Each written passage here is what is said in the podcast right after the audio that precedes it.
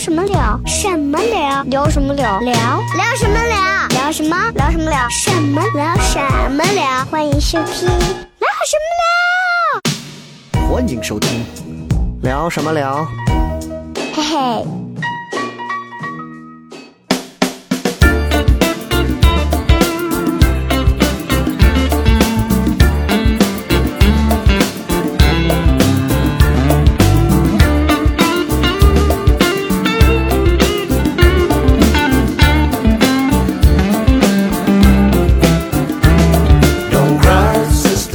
欢迎各位收听这期聊什么聊。大家好，我是笑雷。大家好，我是小黑。大家好，我是邵博。然后今天呢，同样我们还是请到了咱们已经断更了好多天啊，然后二十天，对，但是为了让大家能够重新找回记忆，我们又把上一期节目的嘉宾再次请到了我们的现场。大家不要以为其实是我们录了整整一期，然后剪成两半，不是的。对，事隔二十天。那是谁呢？来，这个让小黑来专门介绍一下。啊！这个我要隆重的介绍一下，他就是我失散多年，他是我的恩师，对是我的再生启蒙人。是我的转世爹娘。对，算是我一个重新开启开启我新的人生的一个里程碑式的人物。他就是来自陕西省女子监狱的管教，男子监狱，男子监狱，渭啊南男子看守所。哎，如果大家有听过上一期节目的话，肯定知道啊，这期我们依旧请的是，呃，我最近在和他接触交往的一位资深的心理疗愈师，哎小雨姐。哦，又是小雨老师。啊哎呀，那小雨老师老公知道这个事儿吗？你跟人呃，家交往这么多何必呢？谈这些真的是啊！今天欢迎小雨老师，先跟大家打个招呼啊！这个，嗯你知道上一次上一次你来录完了之后，其实我们包括我们自己身边有很多人啊，哦然后也都也都在问说，啊是吧？呀，就呀，给我能不能也也也给我测一测什么就是想白算一算嫖嘛，对吧？对，是这个感觉，嗯是这个感觉。然后就包括咱们这好多人，包括你看线上，我看到好多人在后头私信我们，哎还有留言的都有，嗯，就是拿那个测试题就觉得就觉得那个东西很有意思。对，你看，对。你会发现现代人的这种恶趣味，对对对，就是就是他对太深的东西呢，他也不想要去了解，就是但是对这种带点趣味性的小测试呢，他会认为这玩意儿就能就能主宰他的一生这种感觉。所以你看，真。现代人其实就很好掌控。嗯，你看，稍微的给他们来上几个题，哎，荡个秋千是什么感觉呀？啊诱导一下。啊，原来就是吧吧的感觉。啊。大家就会觉得哇，我好厉害，我也成心理测算师了啊！啊。这其实不是的，这个很难啊。那今天呢，嗯。我们又请小雨老师来，其实是有原因的。是。啊，是有有原因的。就是上次其实我们留了很多口，因为心理学呢过于的庞杂。嗯。对。今天我我们就要专门把这个庞杂的这一科呢单拎出来，说一些神乎其神的东西。哎。是是是，我们在每次录节目之前的时候呢，我们增加一个很有意思的这个聊什么聊的这种天方夜谭故事会的环节。哇哦。每一位嘉宾，每一位啊，nice，都要讲一个，分享一个故事，嗯嗯，不用太长的那种故事，就让大家听起来会觉得有意思的故事，对对对，好不好？好吧，嗯，我很期待，我很期待，当然是雷哥了。那就让少博先来。啊啊！为什么是我？你先，因为你第一个就是炮灰嘛，你讲哦完。哦，炮灰，我还以为是我头大，大家歧视我。来来来来，是这样的，我之前在西安的这边办了一张健身卡，嗯，那个健身会所是带游泳池的，我不知道大家有没有这种体验，就是剧烈个剧烈运动之后，就是大家脑子会暂时性的缺氧，失去思考能力。那天呢，我就先过去跑步，跑了大概有个十公里左右，结果刚走到游泳池口的时候，就没往下跳，我发现救生员那边旁边那些救生员都大声的斥责我，嘿，嘿，回去，回去！我一想，哎，我一看时间啊。那游泳池上有时间呢，才九才九点多，他是十点十点半才关门。我说我说哎，这他妈九点呀，那里面还有好多人在游呢，为什么不让我游啊？然后那人他妈的又又说你他妈没有穿裤子，我他妈看着游泳裤拿在左手，然后我看赤身赤身裸体，游泳池里面还有男的女的正在那快活的游泳，大家随着那头老老头的一声叫喊声，大家都把目光盯向了我。我他妈当时原地就裂开，我真的想死。大概也就是三年前吧，三年前。我现在想，我现在想起来，我就觉得啊，太尴尬了，妈，我想死，就这种。我居然不知道太尴尬了。我我我很少给人说哎这种，真的很丢人。开场吧，这个拔的这么高，我来一个奇幻的，好不来好？你你讲一个，啊来吧。我家对面有有一面墙，那是邻居家的墙，大概有嗯二十到三十米长，嗯已经很长了。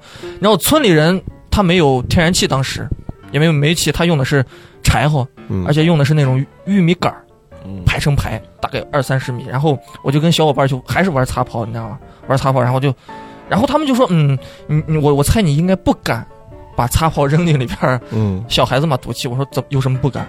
然后我擦擦着之后，没有等那个火灭，我就直接扔进去了。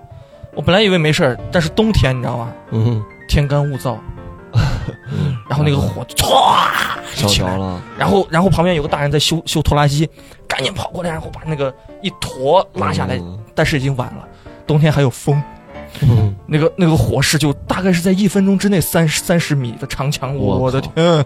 各家各户，我就记得有有一幕特别印象深刻，嗯各家各户把他们的水泵，就是水井嘛，都是水水井，把那个水泵拿出来，唰，你知道吗？那个哦那个感觉就像是紧急救援那种感觉，哎呀，哦，特别自豪大片，特别自豪。这个 我给你们讲一个正儿八经，这才叫故事。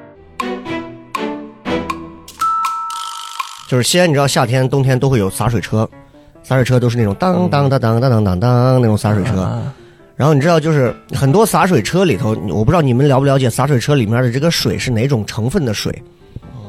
就是很多人认为就是水，包括你看洗车，很多人会会让洒水车帮着呲一下玻璃啊，洗车干嘛的。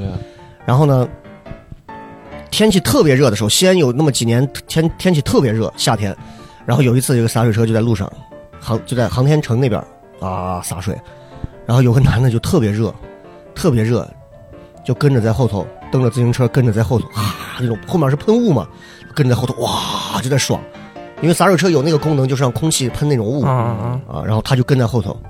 但是呢，那个阶段的时候，是因为两边的那个树啊，还有那些草丛啊，都有那些坏的叶子，嗯，所以那个水里头呢，它是掺着那种磷还是钾的那种，就是就是有点那种类似于磷肥还是什么那种。洗衣粉水，对对，它是加了那种东西，其实是为了杀掉那个坏的那个虫子啊或者什么那些东西。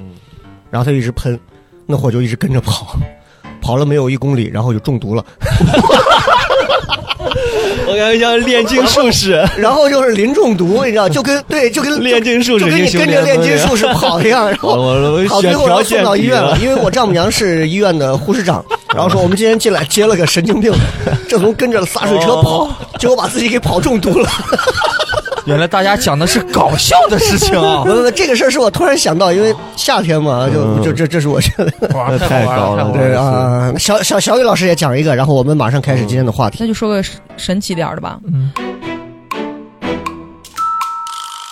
是我在泸沽湖玩的时候，当时那个其实泸沽湖还蛮大的，它其实绕那个一圈儿下来，一般就是他让你租那个摩托车或者是那个嗯，就是电动车嗯绕，这样你可以自己绕一圈儿，大概也就是四十来公里，骑完可能你就是几个小时就能把一圈儿完了绕完。然后呢，我不会骑摩托车，嗯，然后我就后来就说，那我就骑自行车吧，自行车也可以租。然后已经我基本上已经骑了快大半天，已经绕到快到大概离可能回到我住的那个村子，可能也就是只剩下十来公里的时候吧，嗯不到十公里，可能七八公里的时候，突然突然我在路上碰到了一个小黄狗，这个小黄狗就是很普通的土狗。然后我就觉得那好吧，那我就把水，我不是有水嘛，我看它还蛮渴的，我就说我把我的水分给它喝，就是那个普通的那个瓶盖拧开，矿泉水给它倒了一点，瓶盖里面它就舔，它舔了好喝了大半瓶水，然后我就说那我就给它还留了一点我随身带的什么面包之类的吧，然后我就给它放掉，我就走了，我就在一个就准备休息一下，我就继续往前骑，结果我就感觉我的余光哦，总是觉得后面有东西，果不其然，我一回头，这个狗一直在跟着我。中途我就以为他是不是没有吃够或者没有喝够，然后我就又给他，他不吃也不喝，他就是在那个地方就是跟着我摇尾巴。我说那好吧，那你要跟着我，那你就跟着我。你知道就是非常神奇，接下来那条那段路一共有我记得有七八公里的路，他跟着我这样跑了七八公里。而其实我骑的还蛮快的，不是很慢。中间有一度我很心疼啊，我就回头不停的看，不停的看，看它还在不在，它还在，我就不敢骑太快了，我觉得狗太赠。嗯，然后结果我就在一个地中途我就停下来，我说我我再歇一下。它突然一瞬间，它窜下从我旁边，我旁边其实是悬崖吧，公路旁边是悬崖，它窜下去了。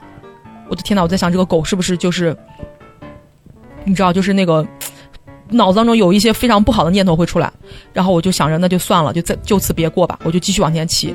结果我骑了不到一公里的时候，突然这个狗在我面前窜出来，你知道它你知道它在干什么吗？嗯它叼了一只山鸡一样的的东西，就等于它刚才钻钻下去是捕猎去了。然后它在后面，我不一公里之后又看到它嘛，它叼了一只鸡又上来，我就觉得太厉害了这个狗。然后，然后它，但它有没有吃这个山鸡？它就把山鸡又放了。我觉得，我就觉得它是有灵性的这个狗。然后我就看了它，我就说：“那你想继续跟我，你就跟我吧。”然后它就真的就继续跟。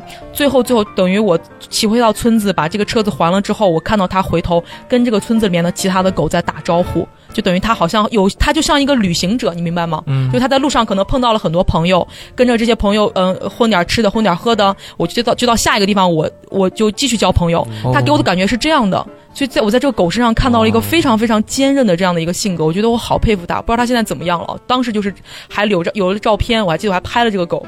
它就像是一个景区的伴游一样，它时不时要展示一下自己的捕猎技能啊。对是。然后那个时候我就觉得，嗯，就是我跟动物这件事情，我就觉得蛮神奇的吧，就是哎对，嗯。哎，有点意思啊。嗯对对对然后大家如果有一些有意思的，让你觉得有感慨的一些故事，也可以私信我们啊。嗯好，那今天呢，我们请到小雨老师来，我们其实也是还要聊回到心理学范畴的一些事情。对，上一回其实聊的已经很好了，但是在这儿呢有一个前提，就是上次聊过之后，这二十多天里呢，其实也是发生了一些事情。嗯为什么停更这么久呢？因为糖蒜最近事儿也很多，也很忙。然后同时呢，小黑这个阶段呢，跟刚刚说了，跟这个小雨老师走得很近。是简单的讲一讲为什么走这么近，是什么原因？要干嘛呢？你是要呃你是要学心理学吗？就是就是想深入的了解一下，我觉得很神奇。嗯，包括他上次聊的一些内容，我觉得我是有动你，对我是有共鸣的。所以你是打算助助人还是自助？自助自助一下啊。自助，对我觉得我心里还是有一些不太健康。好了，还不太健康。是问专家吧啊。小雨老师讲一下，就是他找你是什么情况？嗯，嗯，就是抛开就是我说隐私的部分不说啊，只是说嗯。说重点一点，就是给我的感觉就是，嗯嗯，先说个题外话，就其实真的很感谢雷哥，上次嗯。之后有很多人加我的微信，嗯。对，然后也也有一些人我看到就是他们留言就说加不上，那肯定是拼错了，然后有的人可能是拼的不对，然后但是嗯，就是如果还有。来来想加我的，基本上都会说的是他有问题想问我，对，就有点像呃，怎么加来着？是叫 Rain 吗对对 R A I N 五一五嘛，？Rain 五幺五这么好加，加不会加，不是我看到有个评论是 R I U，啊，不会打字可能。打的是拼音 Rain Rain，但是问题是拼音没有 Rain Rain 这个字。就是一般只要他备注他是要做什么，我都会通过。嗯但如果没有备注，我可能就不知道你是怎么来的了。大家备注一下，对比如说备注他是怎么聊什么聊的这个听众想要咨询问题对啊，这个我看到我只要就是知道他你是，而且我能感觉到对方的迫切的那个状态，啊我有那个能感受得到，我一般都会通过。嗯然后像小黑的话，他其实是有同样的，嗯，因为我发现加我的。大部分都是小黑这个年纪的，比方说刚步入到工作当中，嗯。或者是刚刚面临适婚年纪，比方说二十五六岁，嗯。然后呢，同样的就是，我觉得就是年轻人的那种迷茫和彷徨吧。嗯嗯。哦因为他没有办法从父母那里获得一些答案，他也没有办法再回到学校当中去翻书本去找一些什么解决的方法，但是他就是面临到人生当中一些困境了，他过不去，哎他就是其实就是那么一个问题，他想只找一个可能他觉得相对他信赖的人，或者他觉得有一点点能力或者权威的人，可以给他的给到他一个，比方说方法也好，对对解决的方向也好，对，嗯对。这样子。哎，。所以小黑现在，我觉得你看他连名字他们都是不要叫小黑了，因为我觉得小黑这个名字，至少之前听起来是一个很孤傲的流浪狗的名字，可是现在我觉得他已经没有这个权威了。对咱们现在管他叫羔羊吧，就迷途的羔羊。我也跟他说过，让他把小黑这个名字换掉。嗯对，这个名字，适合他的人设。因因为我还跟他说，我说，因为我见他第一次他就穿了一身黑，啊，我说黑字好像很多人都会是，我看现在很多人都是这种，动不动就一身黑，对，然后就是身上几乎不带鲜艳颜色。我曾经也是一身黑，因为我我真的我非常有发言权的原因是我自己从这个关当中过来过，嗯。我明白。我上回跟小黑私下我解释过为什么不要嗯。去穿，不要只穿这一身儿。嗯，比那会不会方说去换颜色是因为你以前是黑社会的缘故？大家社团有要求，你穿着那彩色的，咱出去看人的时候是不是不太合适？简 简单来说，简单来说，黑色这个颜色它在自然界当中是不存在的，是因为没有了哦光对才有了黑色。然后呢，在心理学当中有一个分支叫做色彩能量，就是说颜色是有能量的。嗯也就是说，你去看，基本上经常喜欢穿黑颜色的人，嗯，都性格比较的阴郁一些，嗯哦，而且通常来说，嗯，今天不 我这个不算黑啊，我这个对是大面积的。纯黑啊。你知道有多夸张吗？有的人哦从内衣内裤到外面都是黑的，我鞋子、袜子一身我见到，因为在工作坊嘛，很多会来很多这样的人。哦可是女士内衣内裤如果是黑的，我还觉得蛮性感的呀。对，但但是如果你你只是在那一刻露出来，OK。哦如果你日常当中从内衣内裤到外外衣嗯到袜子到鞋子到包包到你到的所有物品，有很多人是真的是从头到一脚是身黑，那他可能非天天都在赶葬礼，哎，对，雷哥说这个，对吧我后来就会跟他说，我说为什么不要穿？因为这个颜色不属于活着的人。第一，哦第一，他属于大师级别的人，确实大师级别的人用这个颜色 OK 是撑得住。第二第二就是死去的人。就我们这两种人，哦如果你不是就不要去穿它。对，嗯，因为它有暗示，黑色是有很强烈的暗示的。对，如果各位大家内心已经有一些感觉到自己这个情绪各方面很压抑，对，去很阴郁换颜色。其实可以尝试在这上去做一些调整。是的对是啊，然后再有一个小问题就是，就是因为小黑那天呢来了以后，给我们简单讲了一下，说说让我们说让我让我们和他拥抱，我不知道，我以为他是被掰弯了，啊，对，但是但是就是后来我们还是抱了啊，然后还是抱了一下，他他跟杨乐抱呀，跟什么抱呀，抱一下，就是就是嗯，这个东西就抛开他这种个例啊，嗯，就是你觉得现实当中哪些人其实可以需要有这方面的一些治疗，可以尝试一下。说到这个，我我很感动，因为嗯。小、说明小黑真的是在实践当中硬逼着自己去完成这个功课，不只是他，很多很多很多，我包括加我们要感谢你，只让报，没有问再问我们要钱。啊雷哥，能不能在这样一个氛雷围下当时再给我一百块？嗯，包括加我的很多的年轻人会，我会看到他很上回我讲过，就是嗯小时候没有被触碰这件事情是很重要的。对对对，对拥抱是蜘蛛蜈蚣啊那种。拥抱这件事情是让这些不太愿意表达自己、嗯。不会表达自己，甚至曾经觉得自己很受伤的内在的状态，去重新跟别人做链接。肢体接触是很重要的。当然，可能别人会拒绝你，然后你就就没事儿就都推到我身上嘛，就说这是我的心理咨询师要求我这么做的，然后你就可以把这个全部推到别对别人身上，然后好棒哦！对。搭讪技巧，嗯，对，啊然后 我在街上可遇到漂亮女孩子去抱她了。因为这个是一个心理的克服，如果你能克服这个障碍，然后去做这个行为，不不管别人拒不拒绝你，首先对你来讲，它都是一个修炼，就是对它是一个功课。是在治疗自己。是的，这是一个内在的哎自。，说实话，就是他那天做完，我还做完这个拥抱这个事儿，因为我也跟他抱了十五嗯秒有反应十五秒吧。了吧？对，十五秒，啊我说至少十五秒。对对然后我回去也反思了这个事情，嗯因为很多事情就只要生活里发生了一些事，我都会去下来去想。嗯，我就在想，其实这个事情呢，是我也不愿意去碰的，就是我不愿意去和身边的人去拥抱。肢体接触。但是我觉得到了我这个年纪，我觉得我有我别的办法去替代和自愈它。嗯，那如果你让我在比如说这个公交车上或者是在地铁里，让我跟大家公开去朗读，我我完全不会觉得有任何丢脸的。嗯，嗯可是你现在比如说让我回去真的去说，爸，咱俩抱一下，要死你！其实你仔细想一下，我觉得这个反而很难，是的，就反而反而面对陌生人和面对家人，他这种距离感和这种嗯，割裂的东西，哎，有时候想想很微妙，很奇怪。我们仔细回想一下，会发现。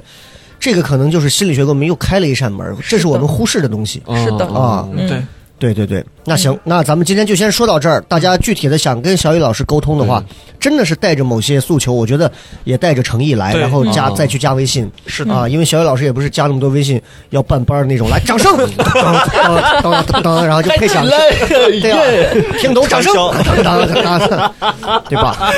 人这一生当中，关系只有六哎行了行个。了我认识弗洛伊德，听懂掌声，当当当当当当。小雨牛皮，小雨牛皮，哎，你们俩够了啊，够了说回来，今天肃穆一点啊，因为我们今天要讲的这个事儿呢，是心理学范畴。你看，我们已经聊了半天了，嗯。还一直没有进入这个话题，是因为接下来各位要听到的内容走。远了，我们。要听到的内容已经超过了现在就是包括小黑现在在接受的这个范畴的东西，嗯，而且我觉得我们可能都会觉得匪夷所思啊。今天这堂课有点 X 档案的感觉了，小魏老师那天已经讲了一下，就说其实，在心理学当中，他接触到的会有一些已经超过我们常人所能理解的一些范畴。对对。对对，那呃，大概是个什么类型的这种事情？比如说，是哪哪些属属于超过常人难以理解的所谓超自然类的这种？嗯我觉得应该不只是我，应我觉得应该有很多人都有和我有相似的，比方说有濒死的体验的。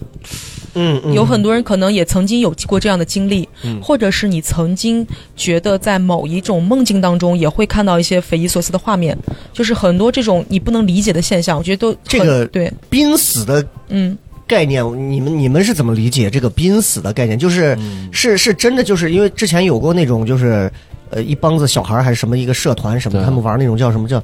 就是就是把自己可能缠住啊，或者是怎么样窒息啊，造成嗯所谓的那种濒死之前会有一种快感什么，我不知道是不是这种。啊，我唯一可能接触过的所谓的濒死的体验，是我做梦梦见我杀人了，然后我被绑到刑场，然后准备要准备要枪毙了。嗯临死之前，我那种内心那种觉得我跟这个世界要拜拜了，我觉得这是我的濒死的一种。哦，但是我没有那种肉体上的，我是心态上那种，我觉得完了，我全完了，就那种白展堂那种要被人一刀剁手的那种。是，我是那种。嗯嗯，所以您说的这种濒死体验，您给我们应该是说你能明显的感觉到你的意识和你的肉体分离的这种感觉，感觉模糊了，对对对对对，你哎，你你手里拿着泳裤，然后光屁股跳到泳池里，对那一刻你会不会有一种濒死的体验？嗯，我感觉我我已经在飘在天花板上，看着看着看着原地那个人，那个人谁呀？好像我呀，好丢脸，我不要回去。意识已经变成了一团雾，然后飘在泳池上，然后被排风扇抽走了。对呃，抽出外面了。对对，啊，那来我们讲一讲这个濒死体验，到底这是个怎么发生的这个事儿？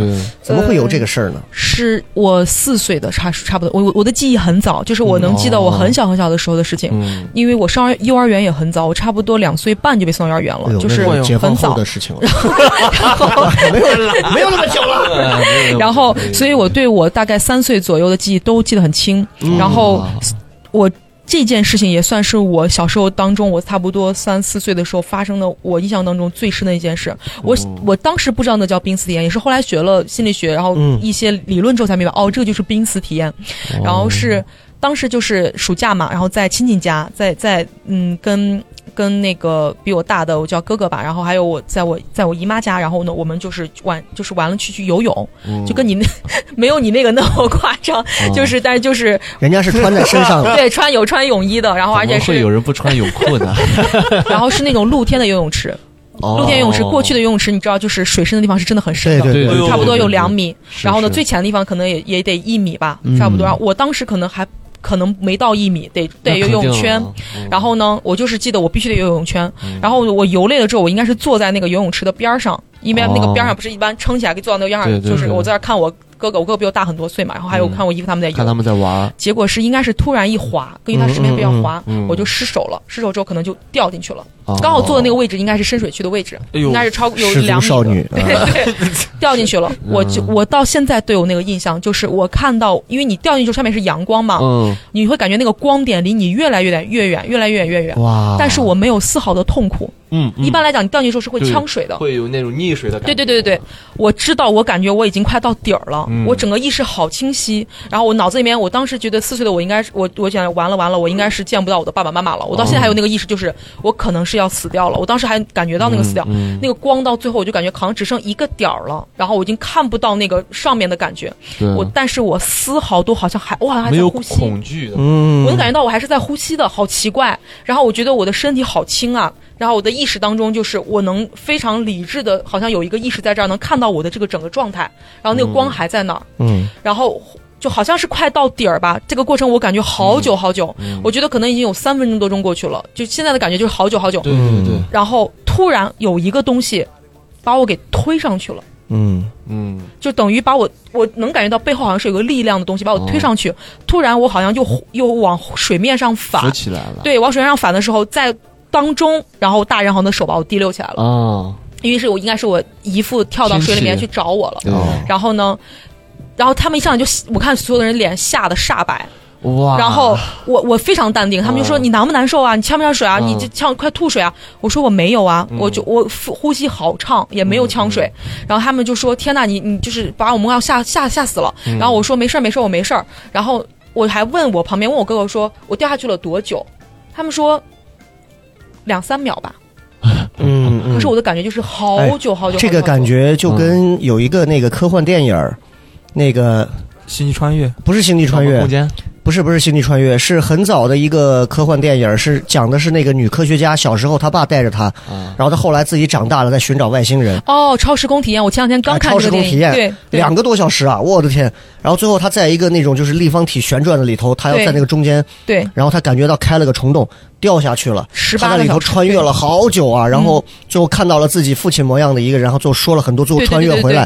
结果最后呢，所有人说我们看到你的直接掉下海面，秒，对只有两秒。对，最后、嗯最后结尾说，可是我们录像多录了十八个多小时的空录像，对那，是什么？怎么怎么回事解解释不了，就是这种，就是那，所以你是跳到虫洞里了吗？你 你这一瞬间，我我后来就是看有好，因为美国有好多研究脑部的一些呃医生，嗯。他们刚开始是不太呃相信，因为他是这样，有一些得了一些很重疾病的的患者，嗯。他突然从苏昏迷当中苏醒过来，说自己曾经飘到了什么地方，看到了自己在这个病房当中状态，就是有，哦然后那医生刚开始都不相信他们，认为这是某一种像你说的幻觉，嗯嗯或者是在死亡当中或者看到一些所谓的呃梦境的不真实的东西。嗯然后后来直到这个医生他自己脑部也出现了一个好像疾病吧，然后他也昏迷了，然后呢他自己完完全全的的发生对这件事，他写了一本书，他相信了他自己曾经那些个案，然后就明白原来是这个样子。所以我感觉那个状态就是。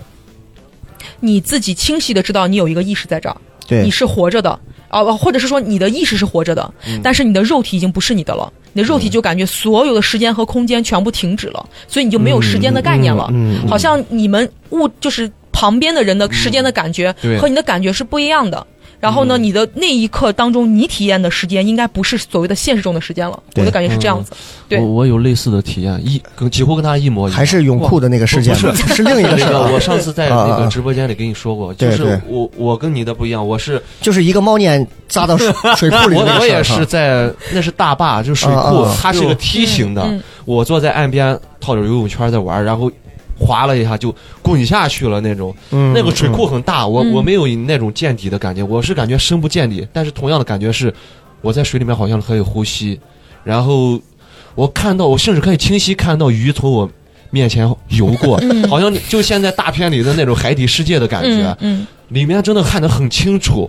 然后我我真的没有时间观念，我我我就是沉到下去，我就突然感觉有人在背后抓了我一把，把我提上来，就是我我有意识之后，我就看见大家都尴尬了。哎，就很奇怪的，就是你看人家小雨老师这个坠河啊，就是超自然体验的事件，他这个就像一段喜剧，对啊，就就就是就是当时就是这样，来的时候大家都很开心，欢歌笑、笑语的这样，然后回去的时候，后后来我看到过大家都一脸煞白不说话了。嗯他分享完这个，后来我看到好多关于心理学的书籍会说到这件事情，就是其实人们在死前是不痛苦的。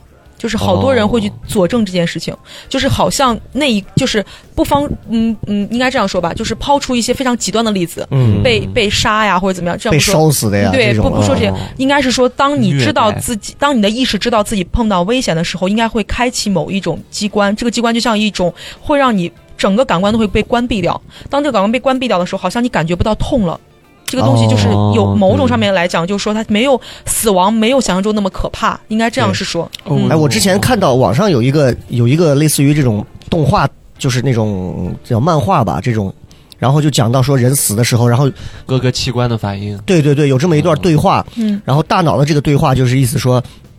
这么多年，大家一起合作愉快。嗯今天是我们最后一次，嗯最后一次合作。然后从这一刻起，然后我不再指挥大家，然后还莫名的还有一种悲壮，你知道吗？就那种感觉。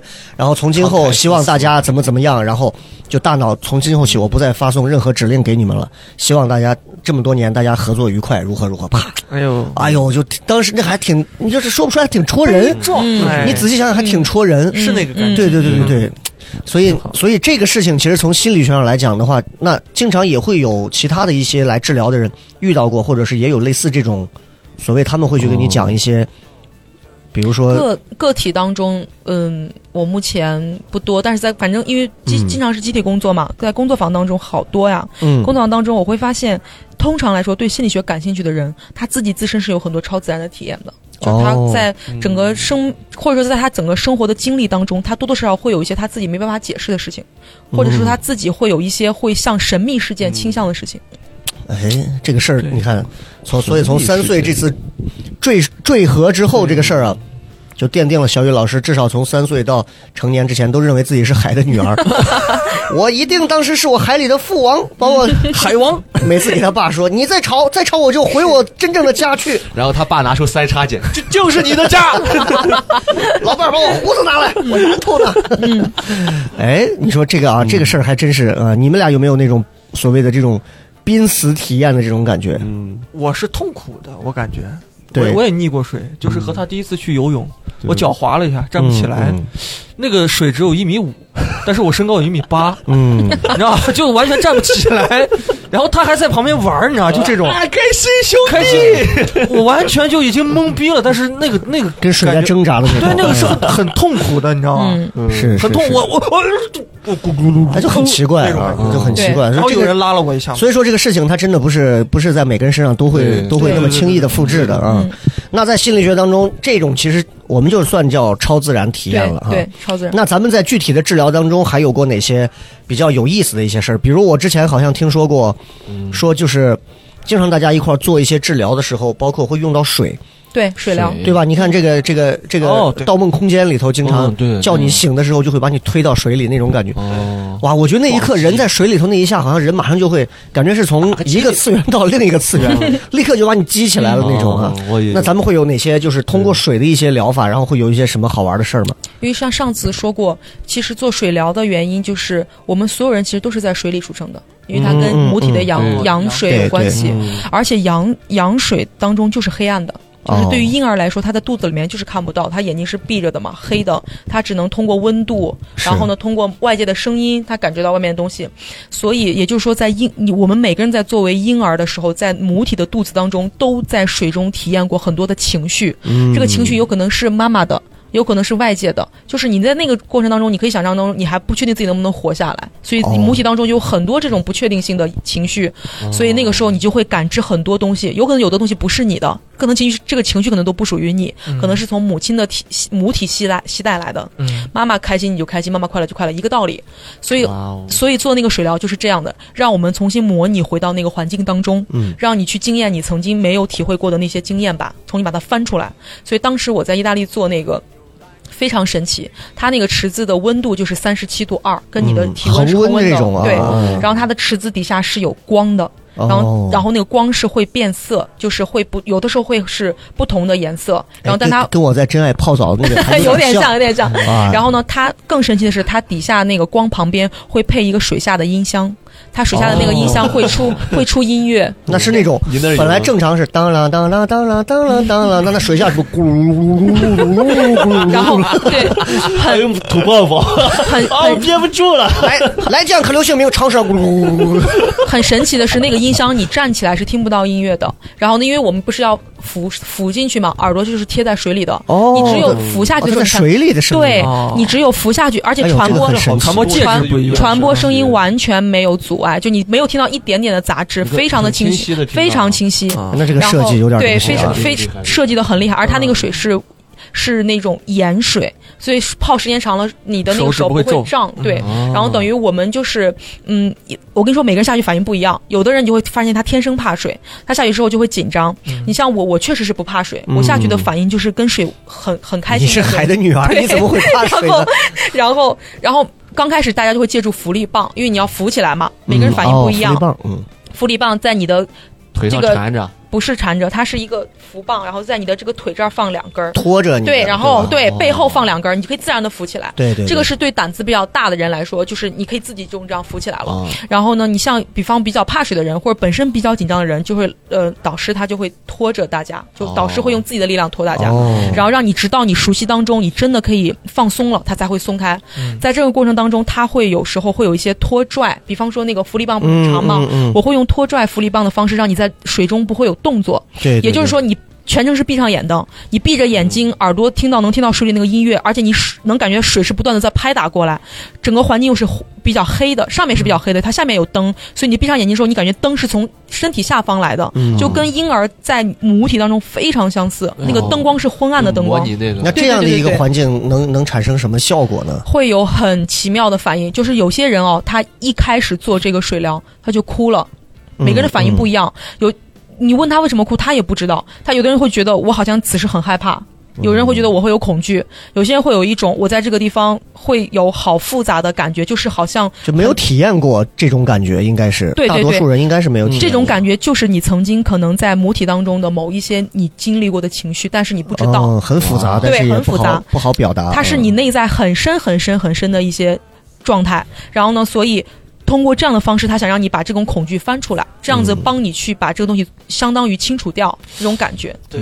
他最终的目的还是让你治愈快乐，对。对治愈呃，应该是说他不讲究，一定是要让你把你的悲伤拿掉，或者是不拿掉，它让你去经验这种曾经有过的经验。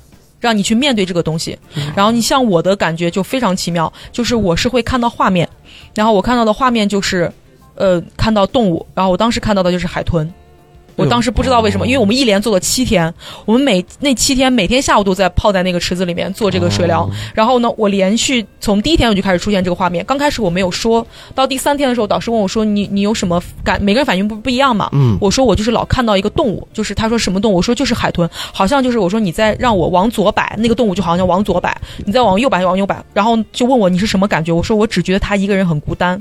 我没有其他的感觉，当时他就说：“嗯，好的，你只需要知道你和这个动物有很深的链接就行了。”就他没有解释那么多。后来，后来我再去上了很多课之后，才慢慢给我去解释了这些是为什么。当时只是这么有这么一个画面那而已。除了您这儿有这个海豚的这种联想，那你有问过其他人吗？跟别人交流，其他们都是什么？还有的人就会出现，嗯，小小孩子的画面，但他也不知道那小孩子是谁。然后呢，还有人会出现好多嗯风景，就是各种各样的状态，就是嗯每个人的状态都不一样，有的是人物，有的是动物，有的是自然。然后有些人就是单纯的就会出现一些他觉得很害怕、不敢看的东西。哎，这个玩意儿，你说咱没体验过，咱也想象不来。如果得在那种相对比较适合和极致的一个环境里，可能才能刺激出你的一些想法。是的，对对对，所以这么想来，我们其实有时候活得好糙啊，就是我们，我们其实根本没有把我们自身的这种感官放大，或者说真的激发出一些东西。我们每天都是在这样的环境里头就过着这种生活。那这种水疗的帮助是什么？让你完全的把你内在不知道的曾经的这种创伤和恐惧翻出来，然后帮、帮你去做清理，大概就是这个意思。哦对，那比如说条件允许，比如说我们西安就有嗯，啊，您手头就有，您会推荐像小黑这样的去做这种吗？呃，我其实是我其实是鼓励大家去体验刚才雷哥说感官这个的，嗯嗯嗯身体的工作其实。疗愈就疗愈这件事情，身体非常重要，我会把它放在第一位，因为你会发现，当你的五感被打开之后，你内在的很多东西自然就掉了，真的是这样子。嗯，哎，真的是，哎呀，就大多数时候我们的五感都是被都是被关闭的禁锢的，啊，是关闭的。啊。所以你看小黑很多东西他出不来。哎，对对对，邵博还行，啊，就邵博如果要是泡在那样的泡在那样的水池子里，应该会紧紧的抓住自己的泳裤，不会再犯出这样的错。满脑子想的我要穿两个泳裤，满脑子想的都是泳池上飘的烟和尴尬的 环境啊。我又飘到天花板上了。嗯，哎，这个其实想想也算挺挺挺玄幻的一个事儿啊。是的，是的，是的，反正我我印象中啊，我小时候我们院子有一个，就是我还是小孩儿啊，真的就是五六岁那种。然后我们院子有一个挺神叨叨的一个大夫，一个叔叔，然后就把我们这个小孩儿组织到一起，告诉我们，你们对着东方，然后院晚上七八点几个小马扎嗯坐到院子里，然后你们对着东方，然后你们现在想什么东西，你们如何如何怎么样，然后四五个小孩，然后我就一直闭上眼睛让我看，因为那个夕阳西下，眼透过眼皮儿照的是红彤彤的。嗯然后第一个小孩就说：“我看见了什么什么有骆驼。”第二个说：“我看见了什么什么的星星。”然后最后到我，我实在不知道能看见什么，我只能我说看见了个人，然后啊、就勉强过去了。我直到现在都记得这个事儿，就是我觉得我不知道是在是真的看不到什么，但是我又要去故意的去去编一个什么东西出来，然后我就能发现，我说可能真的是三岁看大，七岁看老，有一些东西就是我是属于那种明明我没有，但是我面上不会戳破人家，也不会主动告诉人家说我没有的那种。啊，对，这个这个，所以其实如果真有这种，我倒觉得，像我们这种活得很虚伪的人，时不时的应该真的打开一下自己的五感啊，好好的去体会一下。所以最近附近有什么足浴店水疗项目啊？我最近准备去有见过雷哥是有 水床啊，什么对吧自家浴？缸就可以吗。啊，就是如果我上回为什么，如果下一次真的想体验这个水疗，就是咱们如果找机会啊，你们比方说谁要去泡温泉，然后比方说可以邀请我，然后我可以带大家体验这个事情。小李老师全程在你耳边，你现在想想自己哎是一只海豚做水疗是不说话的哦，不能说话不说话，不说话的，完全不说话，哦是你个人的体验。对，这个还有点音乐思啊。对嗯其实也不用，就是那个环境太极致了，它有音乐。如果没有音乐、没有灯光，没有关系的，在这个普通的呃温泉池也可以做。那我在游泳池里也可以做水疗吗。嗯，不要是凉水，一定要是跟你温度相。你想想游泳池那个环境，大刚一放松，爸，你看看，啪，跳进去，你想都别想这个事。私人恒温泳池也许还有这个可能啊。就是在温泉池要热水，要跟你体温接近的水。哎，这个这个其实还挺难的啊，但是但是如果大家有这个条件的朋友，真的可以试一试，对。找一找这个感觉，哪怕说是你池子底下没有这个泳池，你戴一耳机你试一试，我觉得我觉得让自己真的彻底的放松下来，也许真的会有不一样的效果。不一样就我记得我们之前好像哪一次聊过，就说有个很有钱的人给自己家里面还是谁说的，给自己家里面弄了一个专门睡觉的地方。小玉姐说的，嗯，不是我吧？不是不是不是是，不是我我我当时忘了是谁。有钱人睡眠都对对对，然后他在自己一间几十平的房子中间放了一个那种就是密封起来的一个恒温里面有恒温啊，嗯然后有，加湿啊那，个是很厉害的。对对，然后专门弄了一张床去睡觉。然后咱有时候想想，咱一枕头。带一被子，弄一电风扇，这个事儿咱也就办了。其实我们对睡眠好像也不是那么苛刻。嗯对，也不是那么苛求。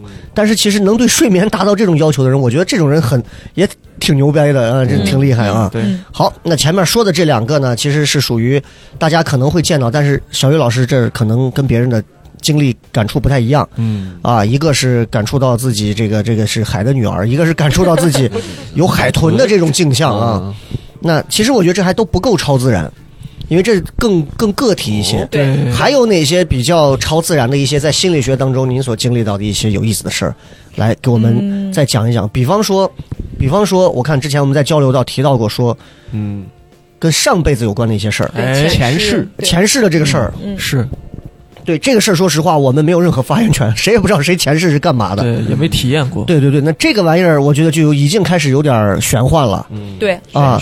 但是好像催眠还是心理学是有这个，催眠是可以做到有前世回溯的，但是其实现在怎么讲说，它在疗愈当中不是主流上面不是太提倡嗯，对，不太提倡做这件事，因为其实做前世回溯这件事情，嗯，是一件蛮危险的事情。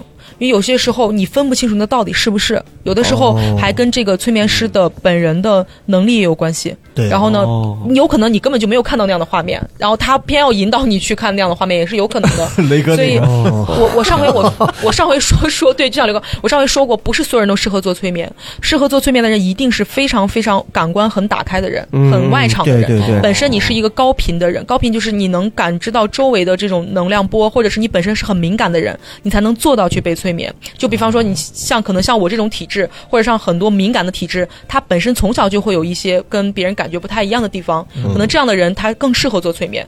真的，你把雷哥摁到那儿，可能我估计 十年可能你都看不到任何东西出来，有可能。你看到了什么？你叫我扁啊！你让我想一想，对吧？会有这种对，和所以我就说他在疗愈当中不嗯怎么讲。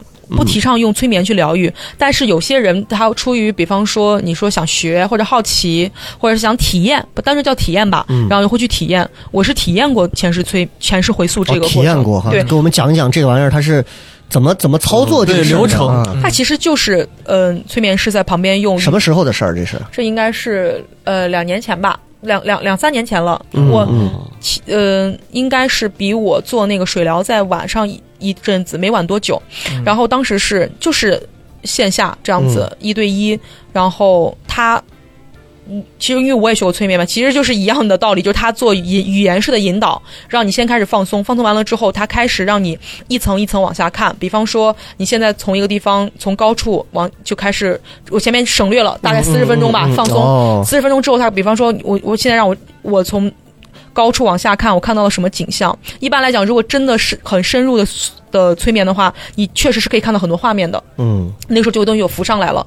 我大概是做了回溯到了第三层，就是我看到了三层的的画面，然后每一层当中都有不同的景象，然后但到第三层的时候我就没再往下做了，我只做到第三层。然后很多人他其实一层都看不到，或者有的人他可能看到一层、两层就进不去了。嗯，然后深一点儿可以看到可能很多层这样子。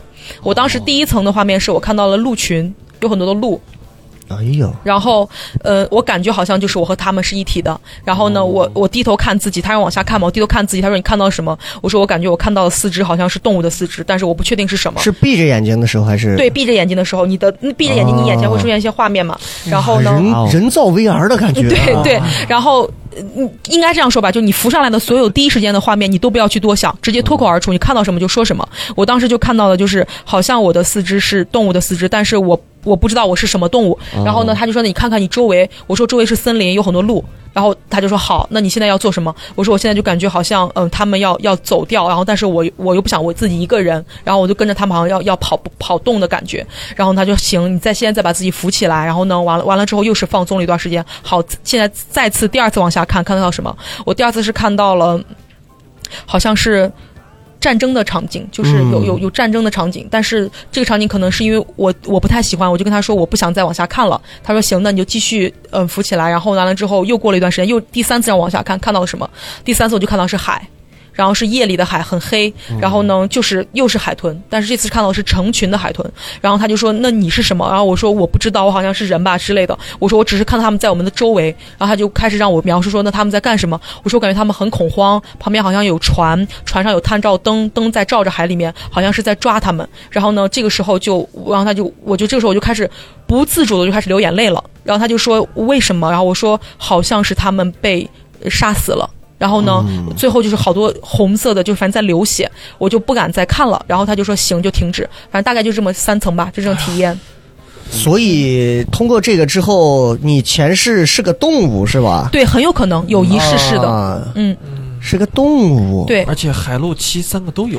呃，对，应该是说鹿的那个我不确定，也有可能是因为曾经可能你某一世当中，可能你周围就生活鹿，可能你看到鹿也有。猎人。对，不不知道，我只能说不知道。有可能是英雄联盟最近刚出的那个新英雄 啊，薇薇娅人，对，路人。嗯，哦然后海，然后但是海豚的那个，我深是能非常清晰的知道，我和他们好像是一体的，因为我我流眼泪了，就感觉到好像我感觉到他们的感情了。鹿的那个好像还还没有那么重的感情，但是那个海豚非常深，也可能是因为我在水疗当中就已经有过链接了，所以后面这个非常清楚。后来我我当时也没有多。多想吧，然后是过了一段时间，我才把这件事情去拿给我做水疗的那个导师嘛，我就跟他聊，我说我前前段日子做这个回溯了，回溯当中我看到这个，他说你在做水疗的时候我就看到这个画面了，但是我没敢告诉你，怕吓到你，就是可以理解为在八十，他就跟我说你记不记得有一个纪录片叫做《海豚湾》？对，嗯他说从八十年代开始，日本人就在那里大量的屠杀海豚，然后呢，你可以理解为曾经你和他们有很深的链接，因为我也是八零后嘛，哦就是他就说可能。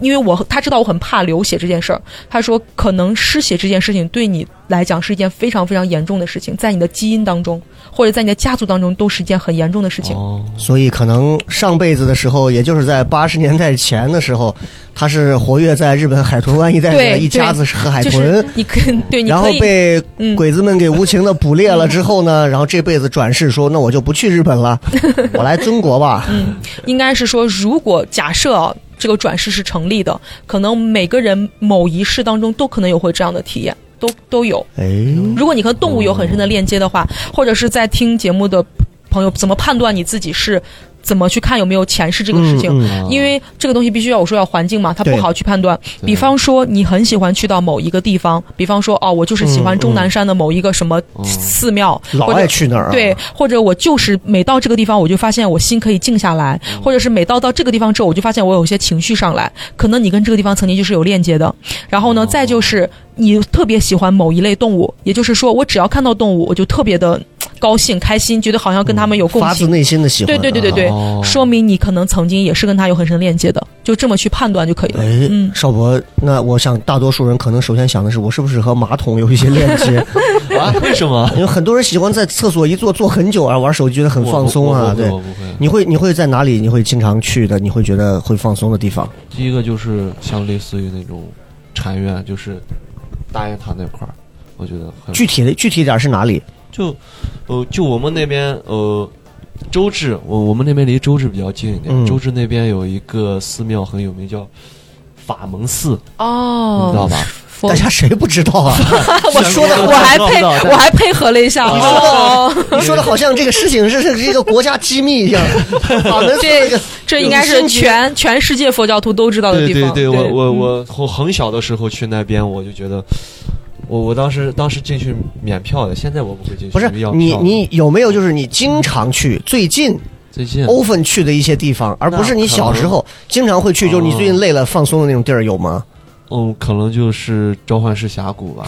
啊，对，好好嗯。明白了，嗯，我喜欢去有水的地方，就是有水的地方都可以，哪儿都行嗯哪儿都行。最近我们都没有。那你最近有去过哪？些有水的地方？就清凉山那块儿，啊，那片儿啊，那就跟哦那就说明跟水是有链接的。是吧，对对对，是是嗯。是是是，哎，我是正儿八经老到老会去一趟新善寺，就是那是唯一一个，就我觉得你要先穿过一片特别让人聒噪的小寨儿，嗯，嗯然后你就能进到一个特别安静的一个地方嗯。嗯我觉得那个感觉是不一样的。嗯你看其他那些庙，说实话，你进山里头啊，都都要穿过穿山越岭的，然后进到一个庙，我觉得那就已经很安静了。那个庙不庙的已经不重要了。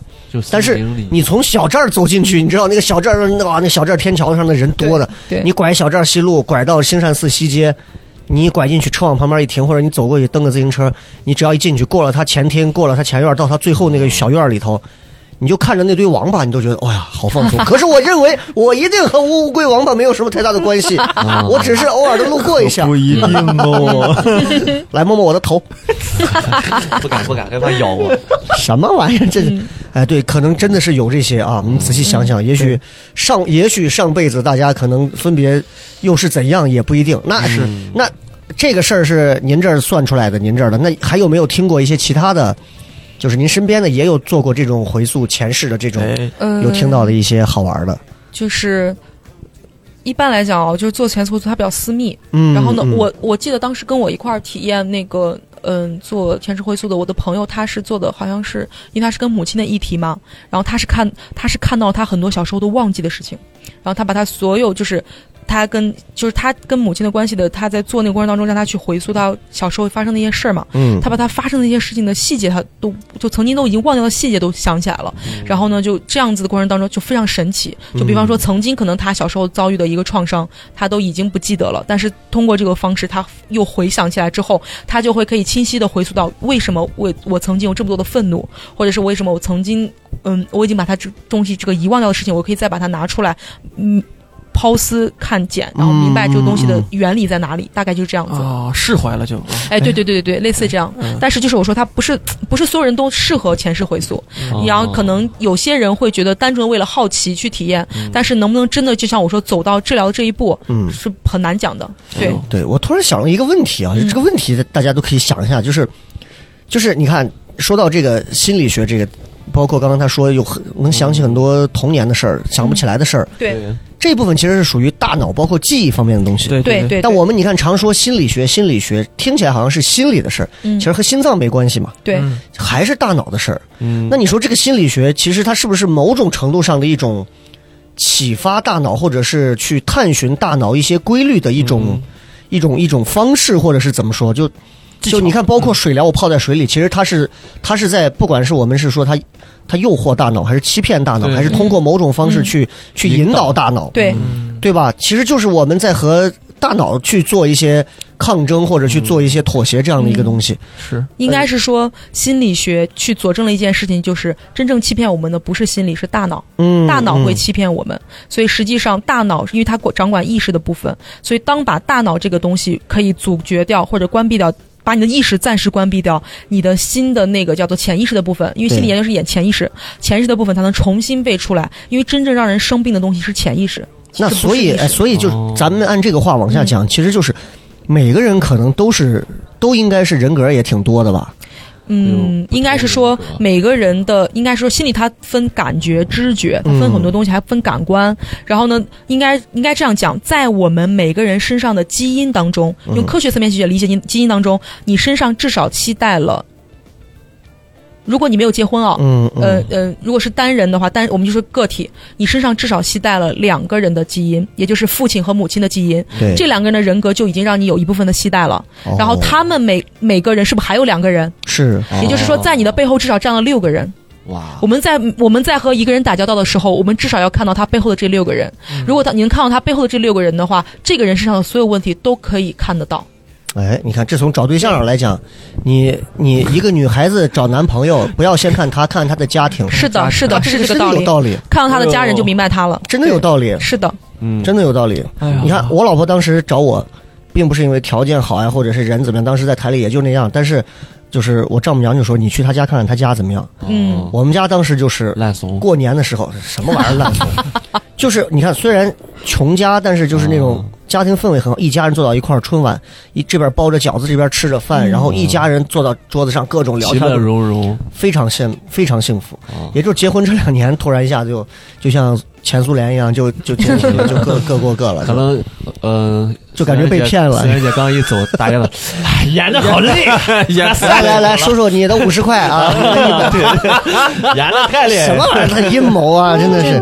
对，有一些老话是很有道理的。哎，你看看这，所以你看，从心理学出发，从人的大脑出发啊，就是你你能发现很多有意思的东西。而且你看，你比如说，我想去算命，就我刚刚举那小孩小时候的例子，我总感觉就是大脑有两个命令，一部分我想让自己放松下来，嗯就很奇怪，我想让我放松，然后我又告诉我自己，我放松不了，我没法放松，我怎么放松？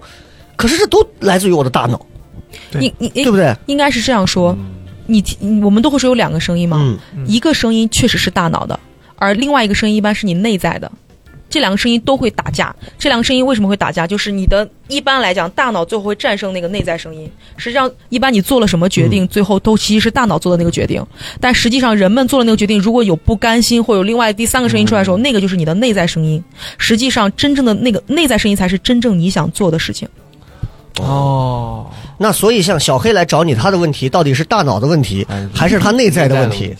你觉得应该是哪一部分的问题呃？，千万不要说我脑子有问题。都是内在的问题，都是内在对，的，都是内。在的问题。嗯，哎，这个想想还挺有意思的。是吧？我那天跟那个谁段段聊到那个前世回溯，他也说他一个朋友，他说：“哎呀，我特别想去做一下，做一下，找一下小雨老师算一下。嗯，”他说他朋友也有算过，说算过之后说算之前好像是个马吗，还是个什么玩意儿？反正就我觉得，他说有的人就能看到，他闭上眼睛他就能，他就通过催眠什么，他能看得很清楚。但是他说，他说我就特别想看一看我能不能，反正我觉得我可能，我可能我我可能又嗯还是看不到啊。这个出出于好奇的话，还是应该是说，可能催前世回溯或者催眠这个方法不适合磊哥。可能对你来讲，你你可能会有其他的方式，因为每个人看到前世的方式不一定是要用催眠，啊，只是对于当时我要学这些东西，我就体验好多嘛。因为你学就是要去都去都每个都得去体验，嗯然后呢，等于每个当中我就会发现他们的不同。就像有些人不是都在那个水疗池里面也能看到像我一样的画面的，对对对也不是像某些人他一定做前世他就能这个能一定的也能看到的。但是有些人他可能只是通过嗯怎么讲，就是嗯、我刚才举的例子，我只要待在某一个地方。我觉得在这个地方我就有一些感情上来，那个东西就已经是某种链接了。嗯嗯你不需要通过某一些手法，所以你看，这个自己到底是一个什么样的人，或者说自己真实的自己到底是什么？其实，我觉得其实好像我好像也压抑了很多情绪，这些年压抑了很多情绪情感，然后流眼泪也很少了，嗯，流眼泪也很少了。呃，我问一下小月老师，流眼泪算不算是就是你已经是打开自己的一个很好的一个豁口了，是吧？是的哦，是的。我今年上一次流眼泪应该就是科比死的那天哦晚上，哭了一整晚。嗯，然后再就好像没有了。嗯然后前两天的时候特别忙的时候，下午我一个人在家，终于他们纪录片没拍我了，我一个人在家，然后我在写公众号，我说我最近好忙好烦，然后我想写好多东西，我把文字写好，然后配了一个《The End of the World》，Why does the sun die dying 这首歌。哇！然后我当时我们家阳台上风吹进来，我当时可想哭，可是我哭不出来。然后当时我就想到我们要拍这就录这一期，然后我就在想，我说我说这个时候如果有个心理咨询师突然从我身后，对吧？然后给我开始讲一些东西，我可能会被打开。可是我又不能刻意的去找一个人说，哎，我这个时候此时此刻我要被打开了。嗯，所以我觉得很多时候慢慢的好像就就就就被人就被越来越封闭了。自己自我封闭了，那那这个其实很难。对，所以就是对。我就说像像小黑他是比较敏感的，所以他比较容易敞开。所以像对雷哥这样的人来说，你需要特定的环境，嗯你需要特定的可能时间和氛围。而且可能得播很久的这个外壳。对，对，嗯、但是所有的，不论是他也好，他这样类型的也好，还是像雷哥这样性格的，但都有一个前提，就是有一个状态叫做心理学把它叫做是否叫做你准备好了。这个意思就是，如果你真的想敞开，有一个声音叫做我此时叫做我准备好了，我要敞开了。如果你有这样的一个对对对状态，你其实再难播都很都可以播开对。这个问题就来自于你看，我就很羡慕小辉，他会他会节目录之后，他会直接找到你，哦就是你看我我我觉得这个当中有一个词叫信任，哎，对，是信任，是对吧？是信任。是的，我不是不信任，包括像小雨老师或者你们或者去说什么，而是我感觉好像我我的词典里信任这个这一页已经被我快撕了，就是我觉得我已经可以有我自己的方式方法去跟大家很好的相处，嗯我内心里所有的那些东西，我认为我可以自己去消解或者去怎么样，所以好像我就不太会把这些东西展示给别人。但是你说它真的好吗？我有时候想想，目前为止好像没有对我的生活造成太负面的，不像小黑会觉得，哎呀，我现在有一些我想要怎样，好像我没有那么强的诉求。但是呢，我今天每次录咱们这种心理学的这些，我都会反思，我在想，我觉得好像，好像人打开一次，嗯也许真的能让人有一个升华。嗯，啊，有一些不一样的东西，就是坐在莲花里杀杀家的那种，六道轮回的那种啊。说到这儿的时候，我我好感动哦，真的，我不知道你们俩什么感觉。其实我我刚才他们俩情商低一些，听不太懂。我内在是有很感动的那个感情突然一下升上来的，我能感觉到雷哥的那种那种意意愿，因为其实。我这样说，我我有让小黑在做一个叫做书写疗愈。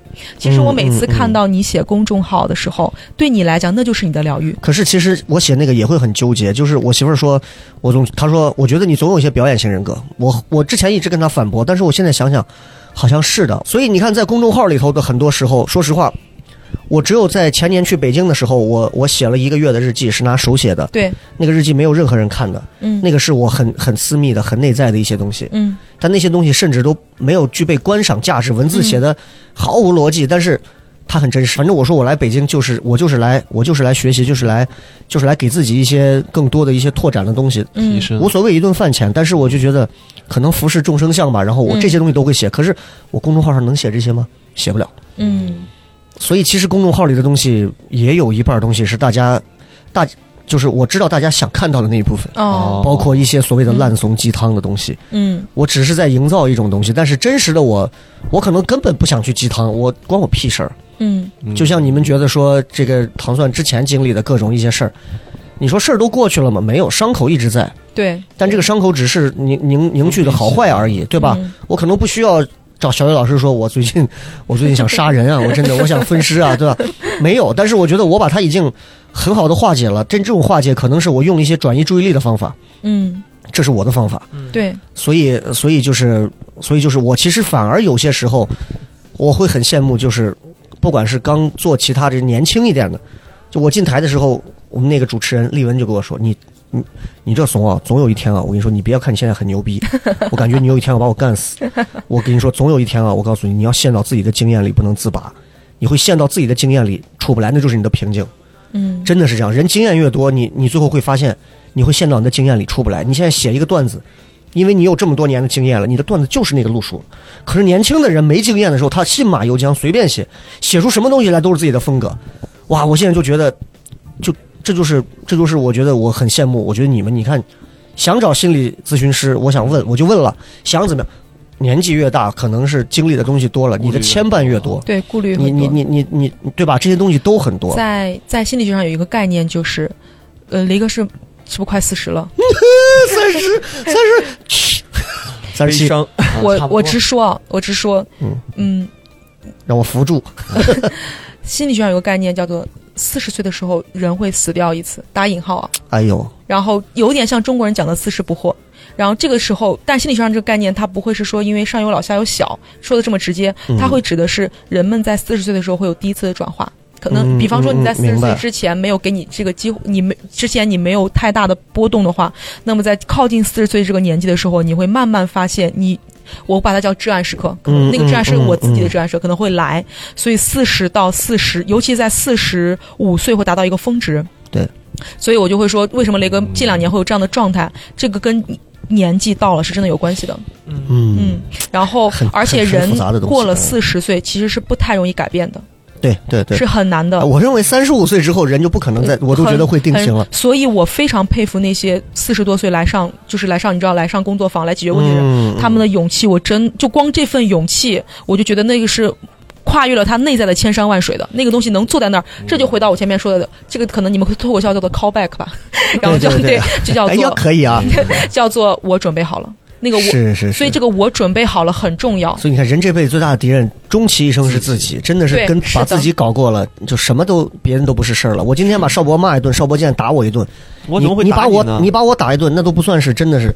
你有一天你自己把自己说通了，这个事情过去，嗯哇，那是真的厉害了。自己打自己啊！这个 这个是真的厉害啊！你现在还小，你现在说这些话，你总有一天听，你会发现你自己多愚蠢。你回想咱们这些期的节目，我其实是在帮你留一些声音，邵波，你给我回想。嗯，等你有一天结婚的时候，然后你的孩子，爸爸，这些蠢话都是你当年讲的吗？我怎么会有孩子呢？我怎么会结婚呢？雷哥真的对我还是抱有期望的，我觉得。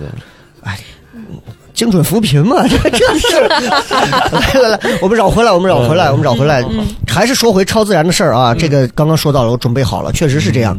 我觉得大家如果要找小雨老师，一定要有这个心态，嗯真的是说我准备好了，我觉得再来再来找润五幺五啊，不然的话，我觉得你不要轻易的，不要轻易的过来骚扰人家，这是很奇妙的事情了。对对对，然后说回来，我记得那天咱们录完的时候，最后聊到了说咱们这个有一个，就是就是好像是在是在台湾那边是吗？对对，在台南，有一个有一位有一位 master 呃，应该是说我见了两讲讲。两位吧，嗯嗯嗯，很神奇，是嗯。因去年我第一次是去年过年的时候去的，当时是这样子，就是我们是去台湾的健康营嘛，就是嗯。我会跟其他的一些学员，我因为我是工作人员，然后会跟他们一起到台湾到我老师那边，然后我们等于实际上在台湾办那个健康营，就他们过来做疗愈、哦。做治疗，然后我后来才明白，就是整个健康营结束之后，然后呢，有一些人会愿意留下来在台湾多玩一玩，嗯，然后我们老师就说哦，因为我老师他会经常定期的去拜访。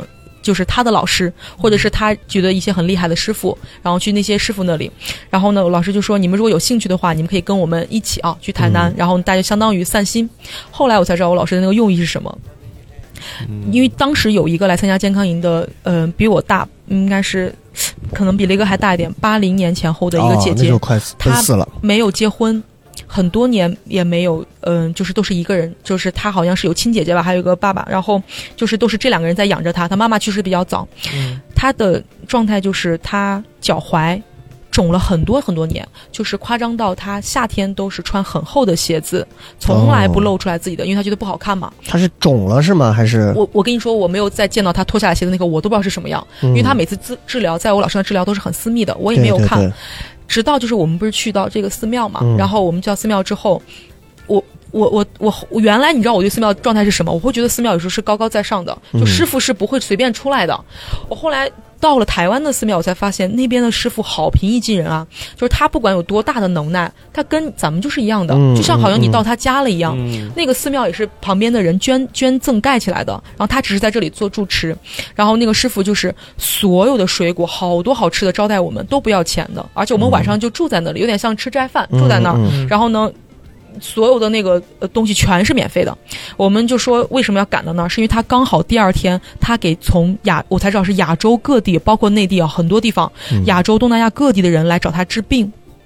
然后我们老师就说，刚好你们有谁有问题的，可以让这个师傅看一看。对其实这是才是我老师的用意，哦因为他觉得有一些病可能都不是心理学能解或者说简单这样解释的。然后呢，哦然后觉得他的能力可能都到不了了，就送到就等于相当于上升到宗教方面了，对对玄学方面了，就其实就其实不是让不是让佛教来治他，对对因为这个师傅他本身会有一些可能懂中医吧。嗯然后呢，哦当时就是你知道第二天早上有多夸张吗？我们我们老师说是你们需要三点半就起来，因为四点就排队开始有人来治病了。我天，哇，非常夸张，就是因为寺庙本身就起很早，然后本身就是四点就开始工作了，我们三点半就要起来去排队了。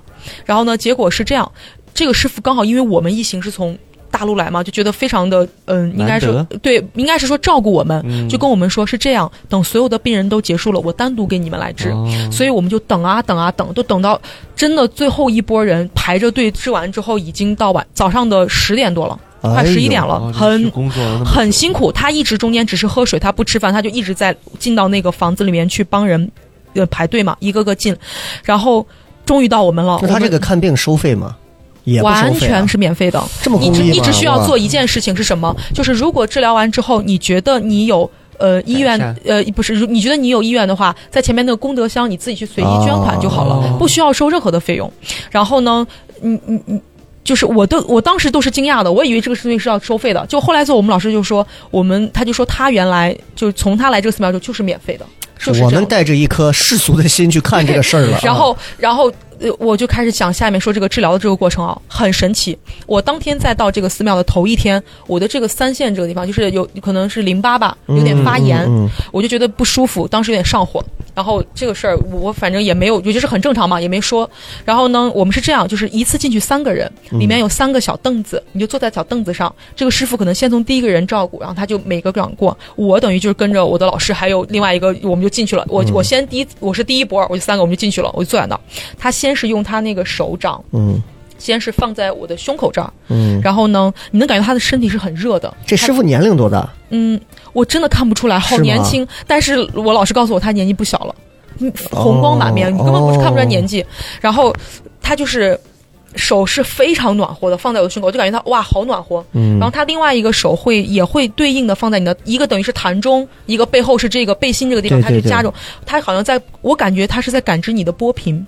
然后呢，先看到你身体是可能是在哪一个频率吧，对。然后你那个时候你就感觉你前胸和后背有一股热流，嗯。然后大概可能不到一分钟，他就对我说：“他嗯，他说你这里有问题哦。”他指就指我那个发炎的那个地方。我当时对我当时都惊了，我说是的，我昨天这个地方开始上火。然后师傅说：“哦，没关系。”然后他就说，他就用他那个方法，就开始就可能走经络，我觉得我觉得有点像走经络吧。嗯他用他的手开始往下这样子，就是摸我这个地方，大概十分钟，他这样他真的重复了十分钟，我已经觉得我是头上开始冒汗了。他说：“你现在应该好多了。”真的就。我跟你说，就不是那个疼了，就是你感觉这个地方就消肿了那个感觉，我当时都惊呆了。然后他就说，不过你你也有业力，他说，嗯，一会儿结束了，你去拜拜经，就是意思前面有那个佛堂，啊他说你去烧烧经，然后拜一下佛就好了。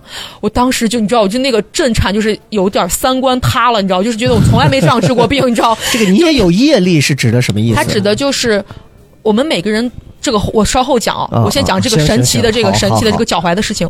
这就是我们每个人可能问题都不是很复杂，就都出来了。大概可能我觉得简单一点的就是五分钟、十分钟，他可能摸一下，觉得你可能哪里不舒服，然后就帮你调一调就出来了。直到这个姑娘，就这个姐姐，然后她进去之后。那肯定嘛，那个明显她她你想能摸到我那儿发炎，那那个脚她肯定是能感觉到的。过了一会儿，我们就看到她把那个鞋子脱下来了。我嗯我从来没有见他脱下来过，现那在那儿脱下来了，我就第一次看到他的那个腿是非常非常的肿的。我们正常的脚踝如果是这么细的话，它另外的那个棒，我觉得至少有五倍到六倍那么肿，就是啊你觉得就是哎对，呦，一个就像一个胖人的腿，另外一个就是邵博的头放在了脚踝的位置，我的天啊！然后我当时当时其实是很很很心疼的，因为你知道他这样生活了这么多年嗯，很难很难不痛苦。对。然后呢，我就看到这个师傅在帮他调，是真的是只有他一个人，他在第他在里面三个座位嘛，前面两个人都已经调完出去了，他还在那儿，他基本上。进去坐了至少有一个小时了，然后呢，就是帮他调这个。一个小时之后，然后我就看到他光脚，师傅让他光脚，然后因为台南是很热的，也不是很冷，因为地板虽然是青石的地板，就是让他光脚。我因为坐的这三个座位的背后就是有一个佛坛的，嗯不是很大，但是是佛坛，上面放的是药师佛，然后他就绕着那个就。我就看他看看他开始在绕着这个坛在走，然后我就问怎么了，然后那个呃老师说这是师傅让他绕着那个坛开始走，嗯你知道走了大概可能至少有四十分钟吧，他在里面待了真的好久好久。我们在外面就是等啊等，然后呢，后来就通过那个窗户嘛往里面看，就看到他已经绕完了。走完之后坐到那儿，我都惊呆了，他的那个脚踝明显比他进去时候细了。嗯，非常惊，我就我整个人就我们都在外面哇，就是跟我一起看到这个景都都倒吸一口气，你知道吗？嗯然后那时候我们就后来出来，老师就说，这某一种疾病它就是夜里的，它就是夜里带来的。哦你可以这么理解，比方说，我曾经在工作坊当中看到这个个案，虽然虽然。我不知道方不方不方不方便在这儿讲，嗯但是真的会有这样的事情，就是我们在个案当中会发现，有一些人的祖辈，比方说是开屠宰场的，哦，是，比方是说比方是说他曾经有一些祖辈是参加过呃战争的，战争的啊，手上是有鲜血的是的这种啊，是的。然后嗯，你可以理解为他的祖上如果曾经发生过一些这样的事情的话，是会携带到他的身上的。嗯，你可以把在佛教当中会把它叫做冤亲债主，哦，对，厄运然后的感觉。嗯，不叫厄运，就债子偿，有一点，有一点，感觉啊，有一点这么理解。而且是你越有能力的时候，业力越会来找你。为什么？当你已经穷困潦倒到到街边乞丐的时候，业力不会来。为什么？你已经够悲惨了。嗯，而且你去，我就会发现，这就为什么我会说，在工作坊当中，条件越好的人，他们越容易发生这样的事情，因为你有能力还，所以他会花大量的金钱去重新去补偿一些东西。这也是为什么一些官位越高的，或者是说一些财力越强的人，他们会，我们把它叫他们越迷信吧，其实不叫他们越迷信，是他们越容易被这样的事情所发生，他们越容易要去就是万事万物其实都有一个平衡，是的，是的，对吧？都有一个平衡，这个平衡制衡的东西一旦被打破了，其实是需要去补的。对嗯是的所以当时这个姑娘发生这样事情的时候，这就为什么她常年治不好。因为有哦有的时候不是说他确实心里会有一些帮助，帮他去说，但是就像我我们后来私下，我们包括跟我们老师，我们在帮包括他这个状态在聊，也就是说你的业力不惜就是不惜不惜带的业力不能消除的话，嗯。某一些时候你就是要去偿还的，可能是要花很多年偿还的。哎，那我问一下，业力这个词，它是属于佛教的词吗？是的，是佛教产生的。首先它怎么写？业是业务的业对，作业的业，业务的业哦，然后业力就是力就是那个力量的力量的业力啊。因为佛教当中他会说身语意业嘛，他会这么讲，就说我们人在只要是你我们有一个物质的身体，我们就会说话，对不对？嗯我们就会吃饭，对不对？我们就会走路，我们就会有行为。他的意思就是说，但凡你在这个呃物质的身体当中，你你说的话，你就是要小心的。你可能这一时刻说的某一些话，就会产生一些业力，这就是这个和密宗还有点像哦。这就是密宗嘛，啊，就是密宗密宗派的。然后对对对就像你说，有些人会说一句话暖三秋，比方说我今天可能碰到小黑，我说了一句话就改变他的命运了。是是是这句命运有可能是一句很好的话，就改变他的命运了。嗯如果我说了一句非常糟糕的话呢，他有可能接下来人生又改写了。嗯所以说，这就是说身与意跟这件事有关系的。你的念头、你的语语言、你的行为都会产生业力。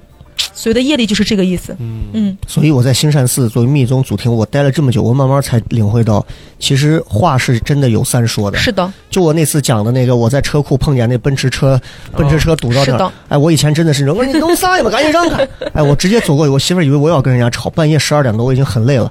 回去我我说师傅有啥吵的嘛？你说你说你开奔驰，你跟那不对吧？吵的再吵，那不都是吵情绪？大晚上何必呢？那师傅马上态度巨好，给我不好意思不好意思，我马上给你倒，我马上给你倒。我说你这个就是看有啥吵？哎，我我马上感觉到不一样了，就是你的嘴里出来的东西反馈给你的东西，是的，完全就不一样你。也舒服，对吧？对，这个很神秘啊，这种业力。这个就叫做智慧，就在佛教当中，他就会说，你化解一件事情是有智慧的。比方说语言，比方说行为，比方说你的念头。当你的状态是这样的状态出去的时候，对方接受的就是这样的状态。你可能本来就是要打一架的事情，但是因为你的一句话，嗯可能他就没有了。你看，所以业力这个东西它很神秘，而且呃确实，你看在台湾这块儿啊，包括台南地区这，其实很早就流传有这么一首歌的。嗯，啊，夜里呀，神秘业力呀，夜里夜里呀，怎么可能跟这个老头儿？啊？哎，你仔细想，这个梗接的还不错啊，对不起你知，道，咱们聊到夜里的时候，我脑子里面一直是这首歌。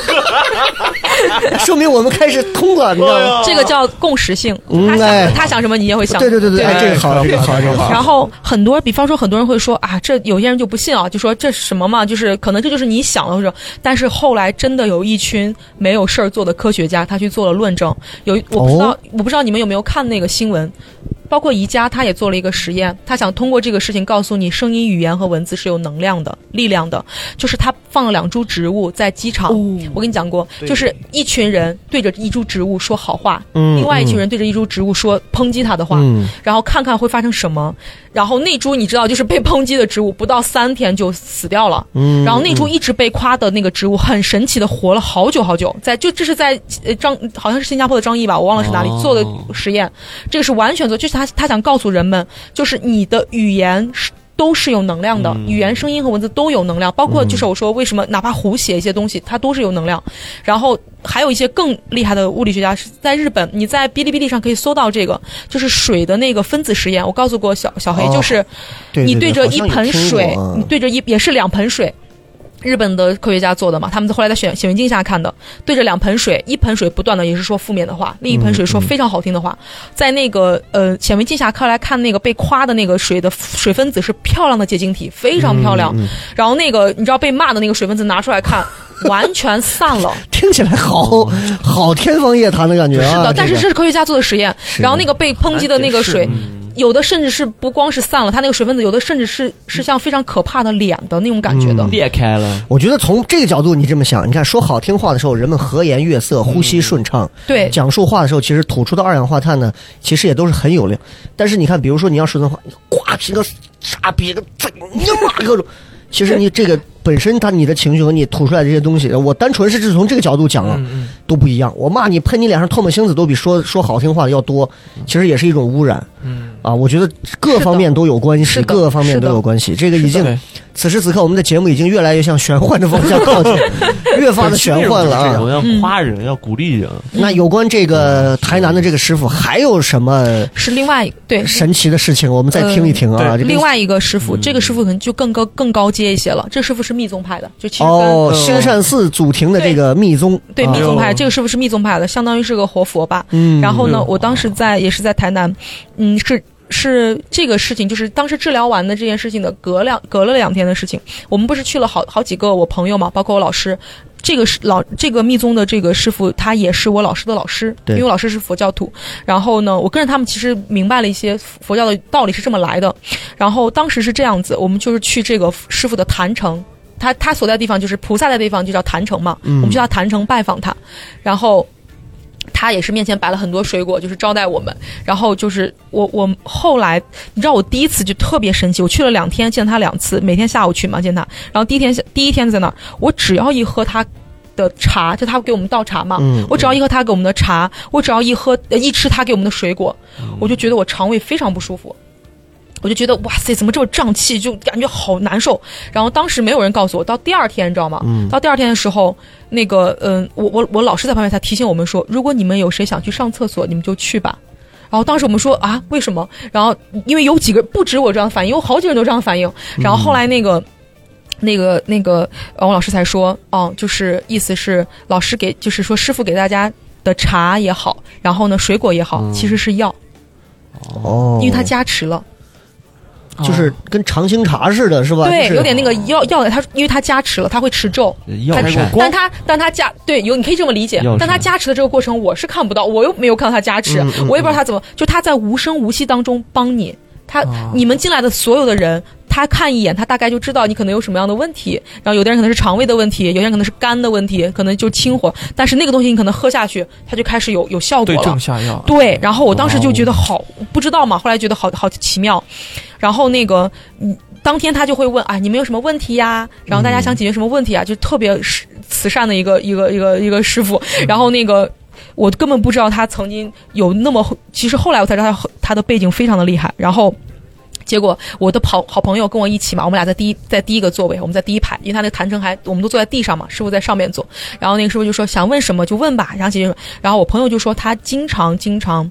嗯，就是因为我师傅，我我那个朋友就看上去脸很阴郁，是个女孩，但脸特别阴郁，常年不是一个很开心的状态。然后师傅就说啊，没事儿没事儿的。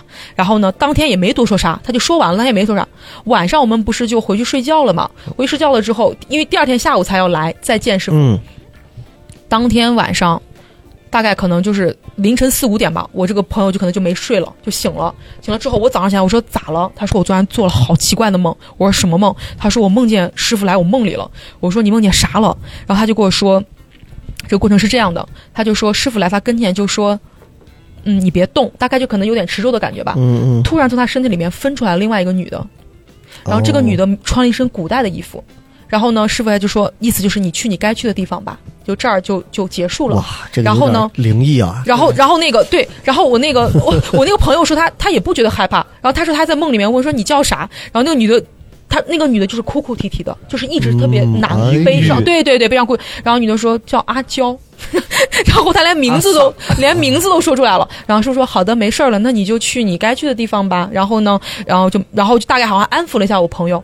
结果第二天他就把这个梦告诉我师傅了，呃，就告诉这个师傅，我们都在那个地方嘛。然后师傅就说，嗯，不用去深究，你就当它过去就好了。然后结果你再回头看，从那天下午出来之后再看，我再看我朋友的脸，整个人是红润的，是亮的，就不是他之前那个状态了。然后后来我们就才知道，他是在梦里面跟我朋友工作了，但是他不通过言语。我的天哪！云治疗，我的天！对然后你你知道有多么神奇吗？还是我，因为我这个朋我我其实之前对这种东西都是半信半疑的哦，我这个朋友就更是半信，因为我这个朋友是属于质疑精神非常强的人。嗯他他如果他都能有一些观察呢，就说明可能是真的，因为他本身很敏感。他跟我说是他先发现，我都没发现。他说：“哎，小雨小雨，咱们俩坐的这个位置啊，他说只要师傅从这个地方坐下了，我们的手机就没信号了。”我说：“怎么可能？”师傅身上有铅板吗？这是然后然后他说：“你看。”然后我就把手机从旁边拿出来，没有信号。就没信号啊。他说，只要师傅从这个房间走出去了，信号就有了。哦，然后我就觉得真的吗？然后嗯我就问旁边的人，他们说是真的。后来我才明白，因为他本身，因为因为你知道，你我们我们可以这么理解，记不记得前面那个说给我治病的那个师傅？对对嗯如果他的段位是一个有内功的人，你可以把理，你可以把这个后面的师傅理解为他是一个很大的磁场，他自己本身就会有一个磁场在那里。哇然后就是青铜圣斗士和黄金圣斗士对这种呃然后小宇宙，真的是，然后我我后来我老师告诉我说，说是确实是这样。他说我不说这些是怕你觉得好像神叨叨的啊。然后他说你们如果自己能观察到就会。他说更厉害的是有时候，嗯，那个这个师傅他拿起来手机，他的手机就会自己充电。嗯嗯嗯我我当时就是哇，你知道，我整个人就觉得三观，你知道吗？就真的没有见过这样的人。整个崩塌，掉。但是他，但他并没有让你觉得他是个神人啊，或者没有，他就像我们这样的一个非非常平易近人。而且后来我才听，我听我老师才说，他有多么的慈悲，就是他发的愿，就是他这一世的愿是就是有求必应，就来但凡来到一个人在他身边，你只要张嘴，我就就帮助帮你。对，比我还伟大啊！这么助人啊，真的是哎。然后我就觉得天呐，太太那个什么，太厉害了。所以这就我就解释到，某一种治疗真的不通过语言了。哦他就通过这种方式治疗。然后就是我说的第一种，有可能是语言心理学，我嗯我可能就最，你可以把我理解为我是那个石头的，就是黄金下面不是石头嘛，石头就是语言性的治疗。第二种可能就是这种，比方说像水疗，是这种身体的治疗。对第三种可能是这种，我只要通过某一种呃对接触，我就可以帮你治疗。嗯嗯最高段位的就是这种不通过语言，我只通过我的波，你懂吗？就是我我发出一种你可以把它理解为频率。当我用这样的频率的时候，你可以感知得到，你就可以被疗愈。嗯我我这么说是有道理的，为什么？就是对应到我学荣格，你知道这是真事儿。荣格晚年已经不说话了，他自己不说话了。然后这个时候有一个女士是澳大利亚人，她托关系告奶奶吧，想找荣哥给她治疗她的精神分裂还是什么疾病，非常严重的病。然后荣哥刚开始不接，他求了很久来。然后呢，他终于见到荣哥，就在这个房间当中。荣哥的房子是对着一面瑞士的一个小湖的，他全程根本没有看这个女人，他就一直看着这个湖，一言不发。这个女的啊就气到不行，就最后气的出去了，就是我千里迢迢来找你，然后你连一句话都没有说，然后你啥都没有管，然后你还不要这样，啊，然后就气的走了。结果他第二天回到澳大利亚之后，他的病好了，嗯这是真事儿。后来分析荣格的是就是这么理解，就是最高的治疗方法是不通过语言的，就是我坐在这里有某一种频率，你就跟我共振了，那么你的频率也就变好了。哎呀好，的糖蒜的新人培训就要开始了。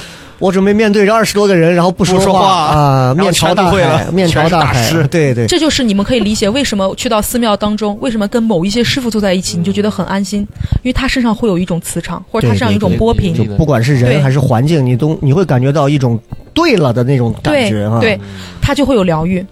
啊，我们今天你看说的这些啊，就是大家呢，我觉得我们觉得就是大家，我们姑且说之，大家姑往听之就好啊。至于具体是真是假，我觉得大家自己去做一个判断就好。对，信则有嘛。对对对对，我们今天只是也是做一个聊天儿，因为小雨老师本身是做心理咨询方面的事情啊。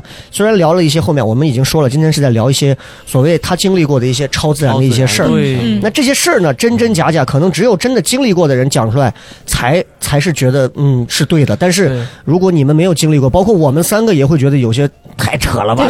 其神的，对手拿过来就充电，是不是？你是不是手里头执了一个那种无线充，对不对？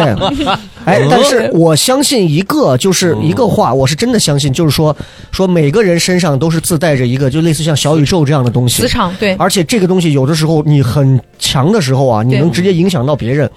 但你总有那么几天你很弱，就有时候你出门你都觉得，就不光是那种不洗头的那种感觉，是你是你就觉得你今天出门，哎呦，你觉得谁都能欺负你，对，谁哪什么碎事都能找到你，对对你那种无助是你都没有办法去讲的。你跟别人说我今天好背，你都不知道怎么个说法，嗯，你就感觉你喝个水你可能都会死的那种。对但是顺的时候，好顺。一通百通，一顺百顺，嗯而且你的这种能量光环，把所有人全部可以牢牢的摁的跪在地上的感觉。嗯，哎，我真的太有这个感觉。的，是的，但你说这玩意儿，你说他很奇妙。他是迷信吗？你你明明经历过这种东西，可是你我们只是把我们没有办法很好的归纳出来的东西，我们把它归咎到不太知道的那个领域，我们就把它姑且称之为超自然现象吧。啊，就是这样。那这样，那在结尾的时候啊，我们觉得今天小雨老师今天讲了非常多了，是很神奇。呃，那这样吧，那在结尾的时候呢，就是大家听完这期觉得好像好像跟心理学越来越远了。虽然我们刚刚呃小雨老师也 call back 说回荣格这个事儿了，对，但荣格那个事儿、呃面对着湖这个更玄幻了。我们这样是再说回来，因为今天小雨老师这个也是很辛苦，又专门跑来一趟。那最后的时间，再给我们三个再我们再来一个好玩的一个测试互动的这个测试题，作为我们的一个结束，大家也可以听一听，嗯也可以测一测。我觉得可能大多数人。听到这个，可能就会觉得哦，心理学又回来了，是吧？哦，又回来了，嗯正常了，回到科学频道了。嗯对对对，来有什么？有一个很简单的，其实这个也是算是可以，你大家以后也可以在生活当中去跟旁边的人做，嗯这个是一个很好的拉近你跟旁边人的关系哦的一个方法，而且也是一个可以帮你判断旁边人性格的一个方小方法。嗯，四个季节，春夏秋冬，但是加上不同的物质，然后呢是这样，就是大家仔细听，春天的微风，嗯夏天的冰淇淋，嗯，秋天的满月，还有冬天的棉被，你最喜欢哪一个？再我们再倒一遍啊，嗯。春春风，春天的春天的微风，微微风啊，夏天的冰淇淋冰，淇淋、秋天的满月满月，还有冬天的棉被，棉被，棉被是吧？最喜？欢哪一个？是要很快就要给出一个就是选就直觉嘛，就四个当时出来之后觉得，诶，我我比较冬天的棉被，谢谢。呃，秋天的满月，嗯，我也喜欢冬天的棉被。哎，嗯，大家也可以各自去做出 一个选择怎。么回事？然后咱们分别来说，先说说说一下春天吧春天的微风的话，这样的人是非常非常温暖的人，他通常来说没人畜无害。可以说，你跟这样的人待在一起的时候，基本上你还会被照顾，而且跟这样的待在一起是很舒服的人。所以，这样的人在人群当中，喜欢春天微风的人，一定是非常非常平和和温和的人。嗯通常来讲，你跟这样的人待在一起，你也会很温和。所以多鼓也是多鼓励大家跟这样的人在一块儿。是是是嗯，，对，夏天是冰淇淋冰淇淋啊，这样的人通常是非常活泼的，非常活泼，而且很也比较怎么讲，就是喜好会很多，爱好很多，然后性格上面是比较热情的。这样的人很奔放，然后。而且，如果你想借钱，你可以找这样的人借，哦因为这样的人记性一般不太好，因为他们比较 所以以后借钱之前，哎，我先给你算个题，夏天的冰淇淋，我有个事不知当讲否。就是如果你想，因为他们容易忘事儿啊，因为嗯。为什么？因为他每天都会有很多不同的注意力嘛，因为他很有、嗯有对兴趣太多了，所以导致他们就很容易，比方说，呃，你你今儿给你借了钱，大家其实把你这事儿就忘了，过两天就就是好人多忘事儿的感觉，对嗯。所以就是如果想借钱可以找这类人，但是他们是很 他们是很好的乐观派，哎所以说跟他们在跟这样的人待在一起的话，你会很容易就变开心，是是。对对，比较简单他们。秋天的满月呢？秋天的满月，我会用两个字来，就是用、如果用两个字来形容秋天满月的这个人的形象的话，就是诗人。啊，这样的人是这样的，那你是吗？闲闲诗的诗，人这样的人就是如果不不要轻易去招惹，呃，秋天的满月的人。这个招惹的是在感情上哦。哦为什么？因为这样的人，如果一旦他们的红那个红闸被打开，嗯，他就会用。就那种情绪会奔涌而出，然后会有非常多的那种情感出来，就是你可以把它理解为他是那种，啊，多愁善感也好，你可以把它理解为他就是情感丰富也好，所以说就是情圣也好，然后他就是有很多的情感。但是内在压抑了很多的东西。呃，啊对对对对，你看，他就他就你想想那个在满月要变身的狼人，我们那天哎，我们那天在聊火影，他说他最喜欢的就是佩恩里的迷燕。哦，我的我佩恩，我喜欢自来也和那个。但ここより世界に神新老天色。来就他翻翻翻译一下他那句我最喜欢的台词，从从现在起，什么什么就是让这个世界感受我的痛楚吧感受痛楚，嗯然后痛对，炸了因为他是那种情绪当中，就像雷哥说非常压抑的人，所以他很容易会有怎么讲，就是嗯。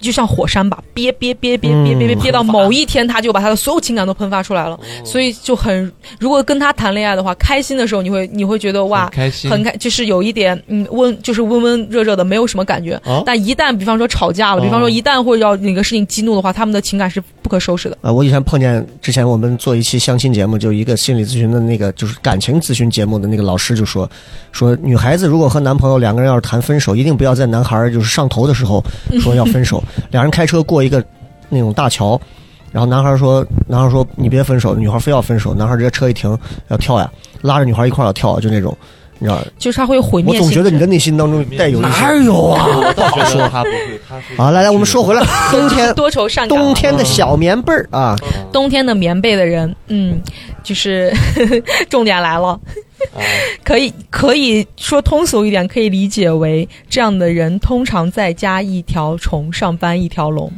是很懒的。其实，在内在当中是很懒哎哎我真的是这样的我。也是这样。我是这样的，我家里头我我很少去，我有大半年没有铲过猫屎了，都是我媳妇儿。啊，就是，但是上班就是一条龙，哦然后在家可是一条虫。对对对对，然后你可以真的是真的是那个可以这么理解吧？就喜欢冬天棉被的人，在内在当中其实是能躺着是绝对不站着的，就是，哎，对对对对对对对。然后能坐着就绝对不可能而且是。就是我我作为射手座，我有一点就是我特别佩服，就是我们我他总结了一句话，就是我这么多年工作就是这样，我能用百分之三十把这个活儿干好，我根本不用 百分之三十一的劲儿，嗯。绝对不用。就是你看我做一期节目，我只要这期节目我能这么做好，我不会下那么大的事，除非后头有一个很强的事儿要推着我，把我往前 push 一下，否嗯否则根本不会。所以从心理上来讲，其实是乐，其实是享乐派的，而且就是内在当中棉被嘛，你想冬天那么冷，把棉被裹着就很舒服，很舒服，所以就是其实对你们来说，让你们能舒服的，能就是能享乐的事情，你们是最喜欢的，就是不可能多动的。咱们就说回来，春风的人，哎，你可以跟他成为好朋友，他可以帮助你。嗯对。夏天冰淇淋的人可以跟他借钱，秋风的人你别惹就完了，对，对吧？就好好的，永远好好的啊。冬天的人就是你别去他家，你得跟他好好工作，怎么工作怎么爽，就别去他家，去他家对吧？床在哪儿？我给你被子搬开找到，哎，全是衣服里头掰开，我说我床呢，对。吧？对。对。哎，有点意思啊。那行，那我们今天呢，非常感谢小雨老师跟我们聊了这么一期，好，啊、充满了玄幻，但是也有很现实主义教育精神的东西。对对对，同样呢，也希望各位朋友，大家如果对他感兴趣，也可以来联系小雨老师。如果你真的有兴趣对啊，我们刚刚已经说了很多遍了，润五幺五，大家自己可以搜到微信，一定要备注聊什么聊的这个有听众。同时，对哦你说你简单说一下你的缘由，嗯上来就直接加的那种人，我也不会通过的。对对对哎，一样的道理，好吧？嗯那非常感谢，那感谢小雨老师。谢谢谢谢好谢谢雷哥，那我们就聊谢谢二位，谢谢有时间了，下回再来聊一点别的的更有意思的一些病例，包括小黑之后是怎么样 不治不变成治狼人了。对不治而变身的啊。好，谢谢各位，嗯，拜拜。拜拜。拜拜拜拜。